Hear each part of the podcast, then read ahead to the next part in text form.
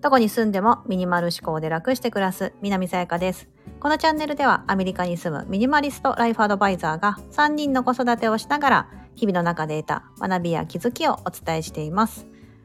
今日はエイリさんから私にインタビューというようなテーマでお伝えしてみたいと思います。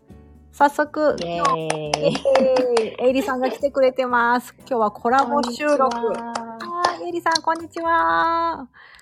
さあ、初めてのコラボ収録、ちょっとドキドキです。ね、そう、ライフでは初めてだね。そうなんですよ。ライブではやったことあるんですけど、そうインス。タライブはよくするけどね。あ、そうそうそう、そうなんですライよ。フのライブはあるか。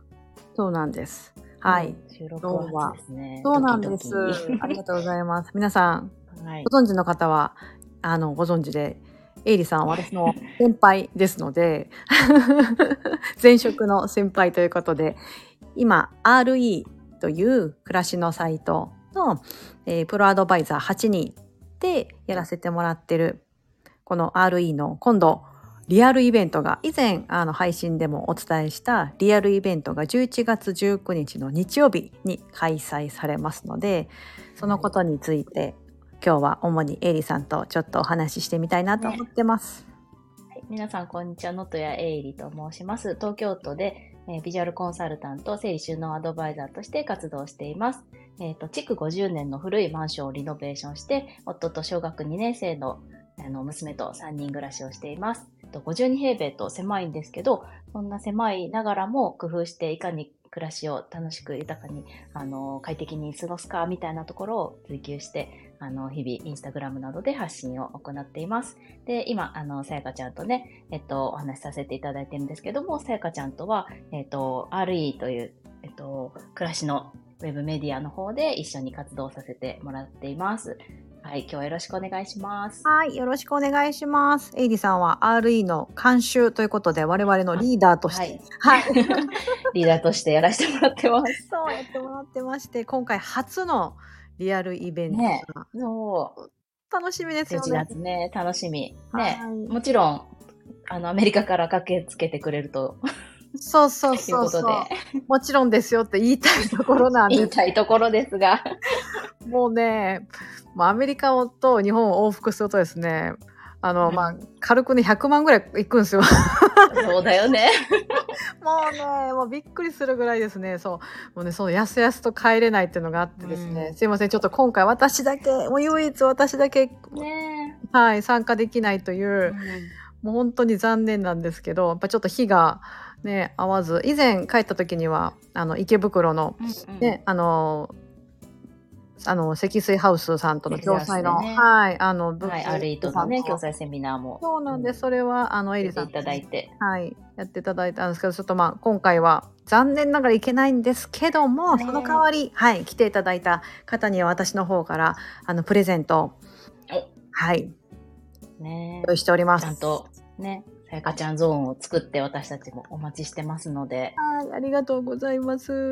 ちなみに何を、はい、あれですか、プレゼントで。はい、あの、来ていごただい用意していただた、いてる。はい、来ていただいた方全員に、私の方が、あの、私の方から、こう、今回のその RE フェスティバルに向けて特別にこう作った、まあ、冊子なんですけども英語サイズ、まあうんうん。手帳ぐらいのサイズの英語サイズのあのフリー冊子ということで冊子をですねちょっと皆様に、えーそのタイトルが「少ないもので心豊かに暮らす」というのをテーマにした、えー、と私からのメッセージだったりとかそのどういうふうにすると心豊かに暮らせるのかみたいな3つのヒントをあのこの中に入れながら、はい、それを皆さんにあのお配りします。来ていただいた方。はい、これは、なかなか、あれやね、もうバイブル的に保存しておける。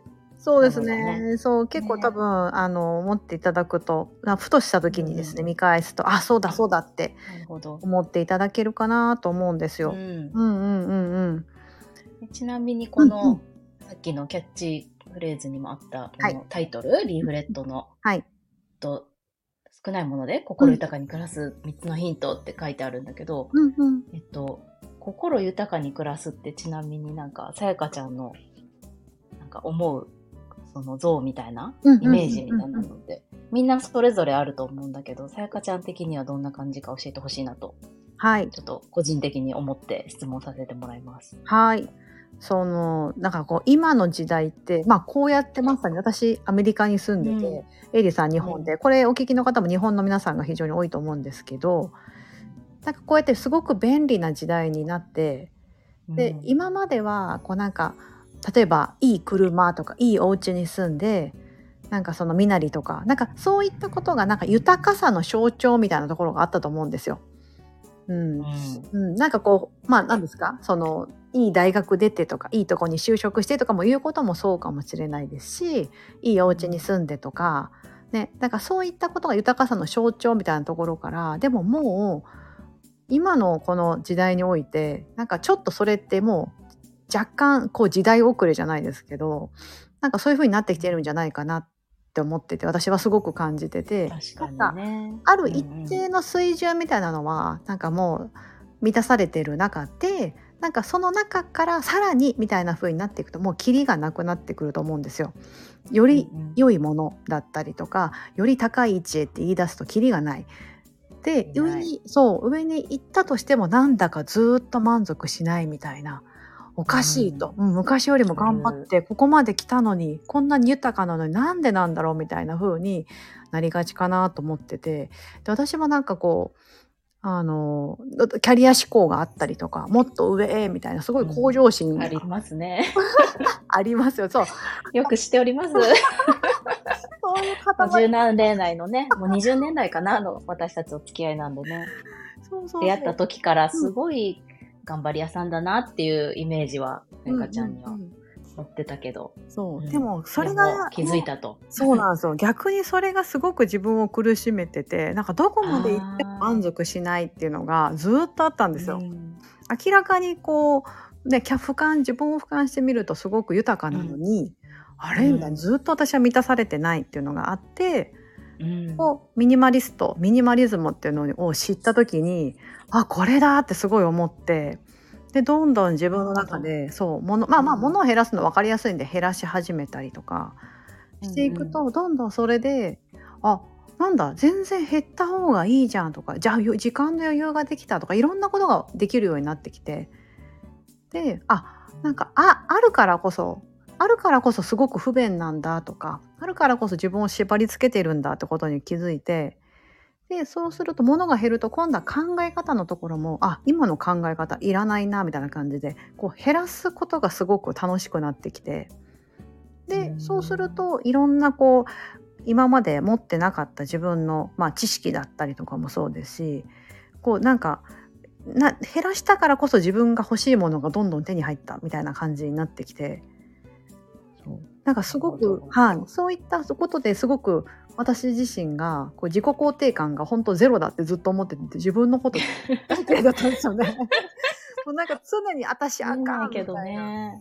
そうでもずっとなんだかそういうことがあった、うんうんうん多分エリさんのと一緒に仕事してる時も多分ああまだまうんうんなんかあったねみたいな。すごいね、よくやってるのに、まだまだって言ってたのは確かに。うん、なんか私の周りから見たらすごいね、うん。十分やってるよとか、十分できてるように見えるけど。う、んうんうん。そうなんですよ。な。んかずっとそういう満たされないところが、今は、はいはいはい。そう。あ自分のこと好きですか？どんな、うん、うん。どんな感じになってきたの？最近は。そうもう最近はちょっともう鉄のハートって自分で言って私鉄のハートだなみたいな。もうなんかあの誰かに見られるとか、まあ、それこそあのインスタグラムとかスタンド FM とかもそうじゃないですか、こう誰かに何かを発信してる立場になるとん。恥ずかしいとか、うん。ね、すごくあったんですけどもうそういうのなんかね全然なくなってきてあのまあ多分これってすごく自分の中で満たされてるからなんだろうなって思うんですよ。うんうんうん。であのなんか自分の中のこう軸が揃ったというかもう芯がなんかできたみたいな感じで、うん。うんだ私とほらエイリさんってほらエイリさんは物が多くても片付いて見える、あ今度ね、うんうん。書籍も出版されて。ありがとうございます。はい。そう。12月1日に書籍出版することになりまして。あの私たちはね、逆の、そうそうそう逆じゃないですか。逆の私持ち方だよね。そうそうそうそう、なんかそのなんだろうな。でも私は例えばじゃあエリさんがそのコンセプトであっても私はこれだからみたいな感じでなんかこう自分は自分でうんうん。相手も相手でみたいな感じで、あ、確かにね、そういう人もいるっていう見方になるだけだよね。そうそうそう。なんかそれやんなきゃいけないって思わないで、そうそうそうそうね、それを見たから。そう。あだからすごあ、くわかるかも、それ。うん。自。分が満たされてるから自分はこれでいいんだっていうふうにこう思うのでなんか隣の芝生を見てもめっちゃ青いと思わないというか、自分も青いからお互い青くてイエーイみたいな、ね、思えるようになったって感じです。確かに。そうそうそう。うんうん。あじゃあ、あれだね、その、隣でやってる人のことをすごいないいなって思って自分ができてないって思うこともなくなったし、その人がやってることも認めれるというかさ、あ、うん。そういうやり方もあってすごいってね、うん。なんか、褒め、褒めれるというか。い。やそうですそうです。本当に、ね。うん。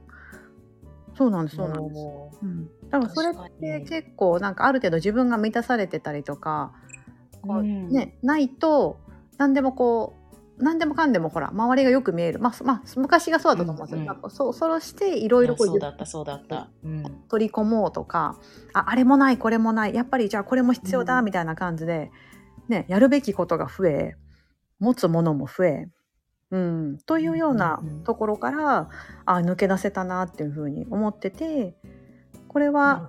うん、なんかこういうことをもし同じように悩んでるむ昔の私みたいに思ってる方がいたら何かこうヒントになることがあるんじゃないかと思ってこれが結構心の豊かさにつながるなと。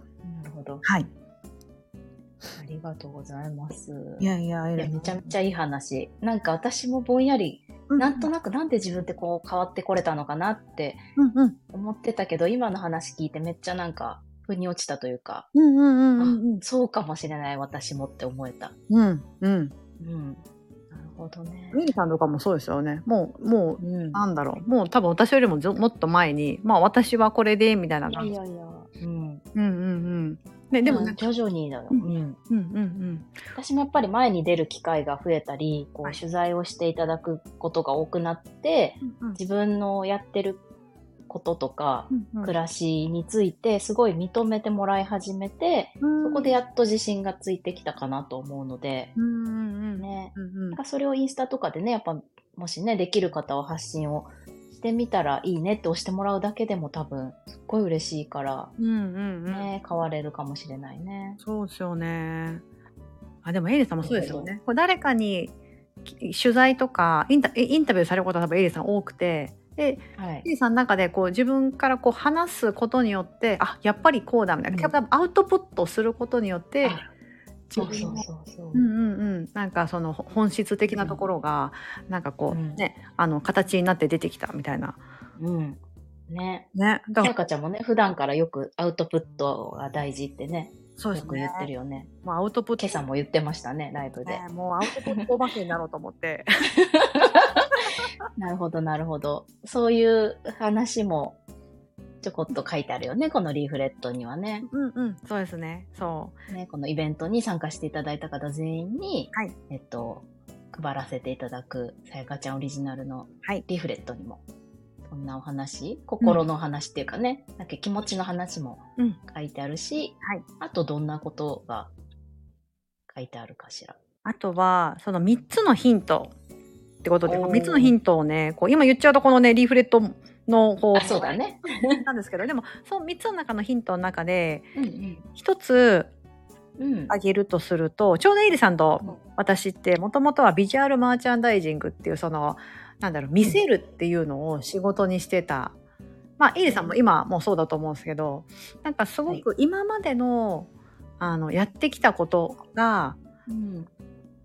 あの多分これは私た私とエリさんがビジュアルマーチャンダイジングやってきたではなくて多分皆さんもいろんなことを多分されててそれこそ事務作業かもしれないしうん。うん事。業職かもしれないしシステムエンジャエンジニアかもしれないんですけど、うんうんその経験が多分うん。今後も何かしらに絶対役立つんだろうなって思うんですよ。そなんかうだね。うんうん。すごくベースになることってやっぱりこう働くことって多分アウトプットとか誰かのためにだと思うのでそれが私も今すごくあの生きててで3つのヒントのうちの1つが目線目線の高さに飾るっていうのをあのヒントにしてるんですね。うん。うん、はいこ。れはもし物が少ないと家の中すっごい殺風景になっちゃってうん。なんかこうなんだろう暮らしのなんかこう豊かさが感じられないとかあると思うんですけどねミニマリストの人の家って本当に何にもなかったりするじゃないですかポツンみたういな。ん。うん。ね。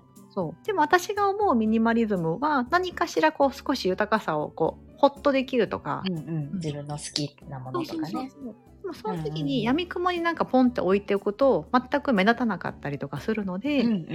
ここは目線の高さに飾るこれはだいたい床下90センチから高さが80 180センチぐらいまでのこのぐらいの高さに飾ると大人がこう立った時にパッと目に飛び込んでくる高さのところに、例えばちょっとちっちゃめな観葉植物があるだけでも少しうん。絵を飾ってるだけでも別に時計でもいいと思うんですよ、生活必需品の時計があるとかだけでもそれがパッと目につくだけで家のポイントとなってたったほんとちょっとの少ないものであっても全然雰囲気が変わる、これは私は多分ビジュアルマーチャンダイジングっていう経験が今ここに生きてるなっていうふうに思ってて、うんうんうん。なんかそこをですね今ここは一つヒントに目線の高さに飾るっていうのは一つ、うんうん。はい。一つね。うん。それを具体的にね、写真ね、さやかちゃんちの写真を用いて説明をうんうん。してくださってるんだよね。はい。そう3つのヒントぜひはい。楽しみにしておいてくださいね。はい、ぜひ。もうだからこれ来ていただいた方のなんかこう特典になるので、まだ、うんお申し込みが、そうですね。そうなんです。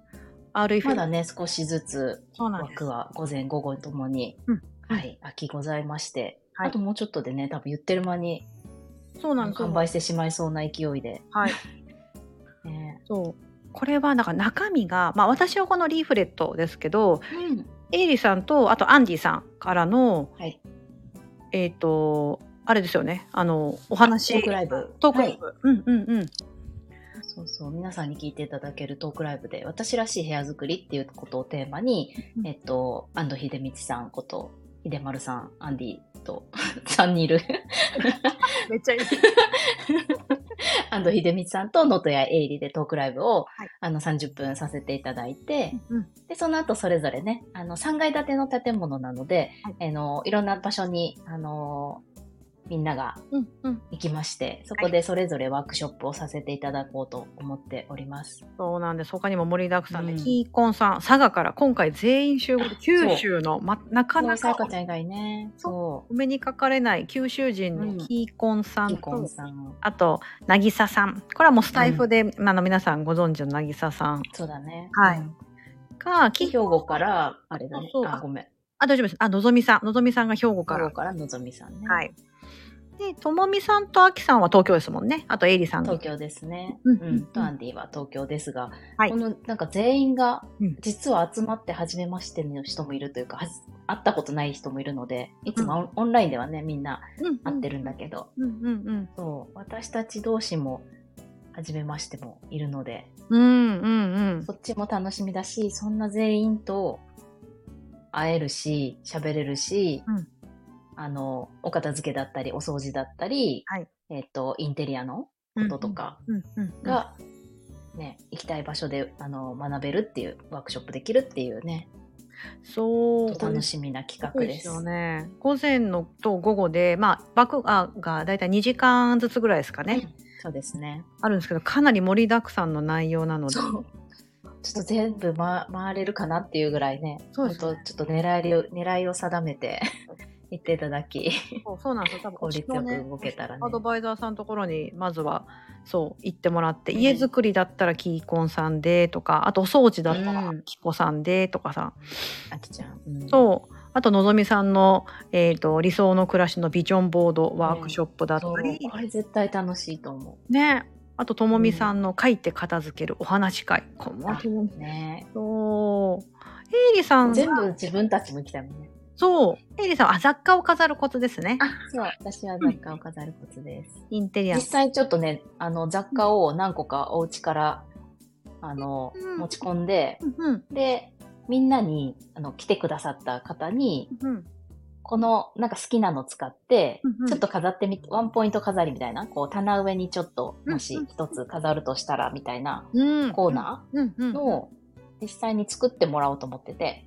で、それで、あともうちょっとこうすればいいよとか、うんうん。もう完璧ですね、かもしれないしね。うんうんうんなんか選び方とか、うん。並べ方とか、うんうん。ちょっとしたコツをその場で伝授していこうかなと思ってます。あーすごい。実践的な感じです。もう実践系で。そうですよね。手動かしたらもう絶対忘れないですもんね。うん忘れないよね、うん。私たちもそうやって覚えてきたもんね。そうそうそう。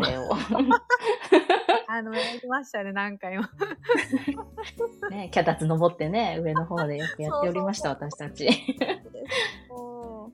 やーそっかそっか。あと渚さんはコーヒー。そう渚コーヒーって買えないんですよね。ほんと。もう買えないんだよ。これで一旦最後というか、あそうですよね。ね今提携されてるコーヒー屋さんが、ちょっとそうそうね、一度辞められるってことだから、今の渚コーヒーは、うん、RE のイベントでおしまいって。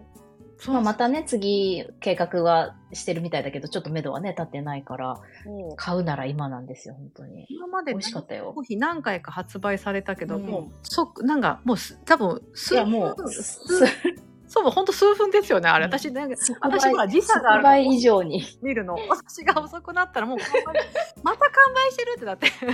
ね いや、私も本当00分に買ったの、1回目の。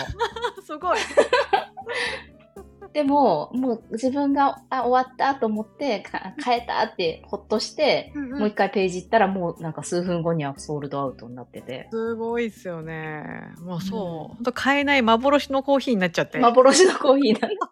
それががもそうイベント来たら買う、える買えると。ううんん。